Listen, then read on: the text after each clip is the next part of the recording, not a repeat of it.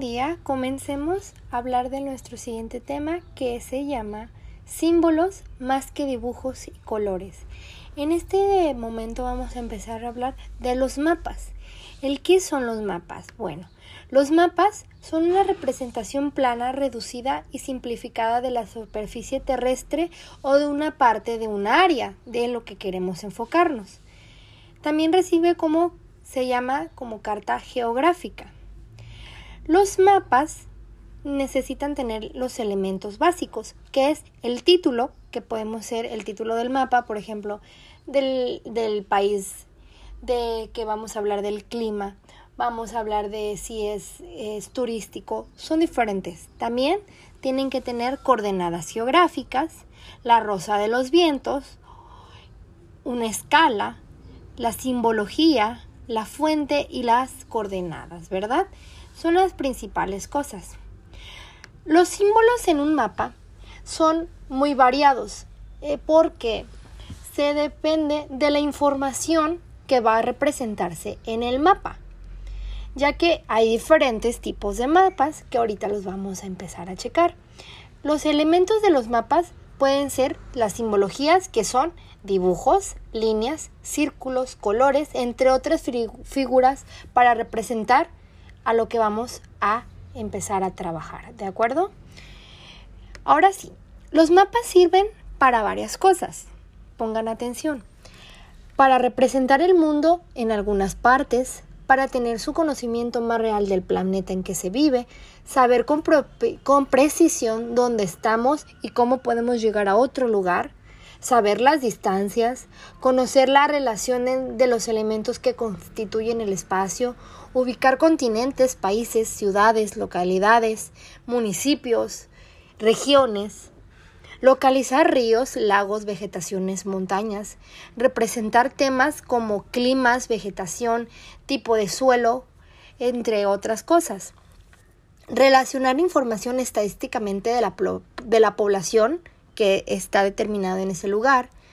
Plantear ubicaciones de las ciudades o de las urbanizaciones, el aprovechamiento de los recursos, apoyar el, desarrollo sustentable y atender desastres naturales. Eso es lo que sirven los mapas. Pero, ¿por qué sirven así? Porque hay diferentes tipos de mapas, ¿ok?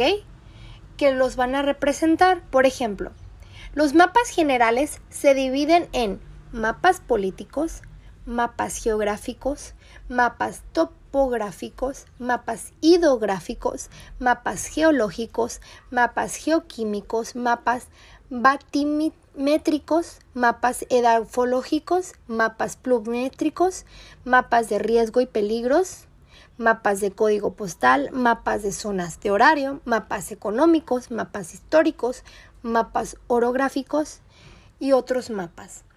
Esos son los mapas generales que contiene la Tierra en el mundo que existen, ¿de acuerdo? Y también existen los mapas temáticos. Los mapas temáticos son mapas viales, mapas urbanos, mapas demográficos, mapas lingüísticos, mapas climáticos, mapas de ingreso, mapas electorales, mapas de recursos naturales, mapas de nacimientos, y mapas turísticos, ¿de acuerdo? Esos son los tipos de mapas que tenemos. Por ejemplo, también hay combinaciones de colores con dibujos en un mapa. Por ejemplo, aquí, en, eh, en una hoja que les voy a enseñar a continuación, es de un mapa de una ganadería de México para poder representar qué tipo de ganadería tiene. Pero también puede ser un mapa de que yo te presente del clima de un cierto lugar de México. Esto nos ayuda a las simbologías, los colores y todos los elementos que contienen el mapa. Espero te haya servido mucho. Buenos días, el día de hoy se va a hablar de responsabilidad social. ¿Qué es responsabilidad social? Bueno, engloba a que la sociedad necesitamos tener una manera una mente responsable hacia el medio ambiente. Debido a que el medio ambiente en estos tiempos está en muy malas condiciones, toda la sociedad, todos los humanos que coincidimos aquí, necesitamos tener mucha responsabilidad. En el caso de la gestión ecológica, y bienestar social es el tema de que vamos a hablar. En la ecología se habla de, lo, de la naturaleza, de, de los animales, de la biodiversidad, de las plantas, de todo eso. Y un bienestar social es el bien de la sociedad cuidándola. Debido a que como hay tanta desperdicio de cosas, la sociedad ya no está muy bien. Hay muchas enfermedades, hay muchas irritaciones, eh, no hay un buen ambiente climático y eso va afectando tanto a personas como a los animales.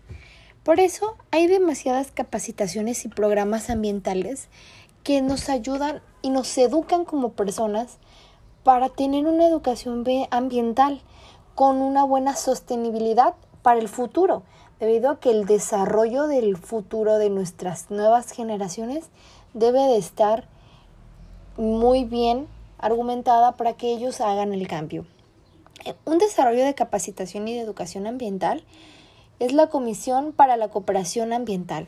Esta abarca con el objetivo de propiciar una cooperación regional, es decir, que todos cooperen al ayudar. Por ejemplo, si una persona tala el árbol, van una colecta y, plantan 10 árboles. Si se están recolectando de las basuras que se tiran, si hay multas, si, si todo de esto debe de servir. Por ejemplo, en este tiempo se están perdiendo alrededor de, mm, de 50 a 300 especies por día. Esto es algo muy triste, de verdad, porque no tenemos una sustentabilidad. El cambio climático de nuestra agua está muy feo. Por ejemplo, en invierno teníamos hora calor, en calor tenemos invierno. Es algo que afecta mucho. Por eso hay muchas, eh, muchas campañas que generan eh, la conciencia de los ecosistemas, paisajes, eh, especies que involucran a conservar la biodiversidad. Gracias.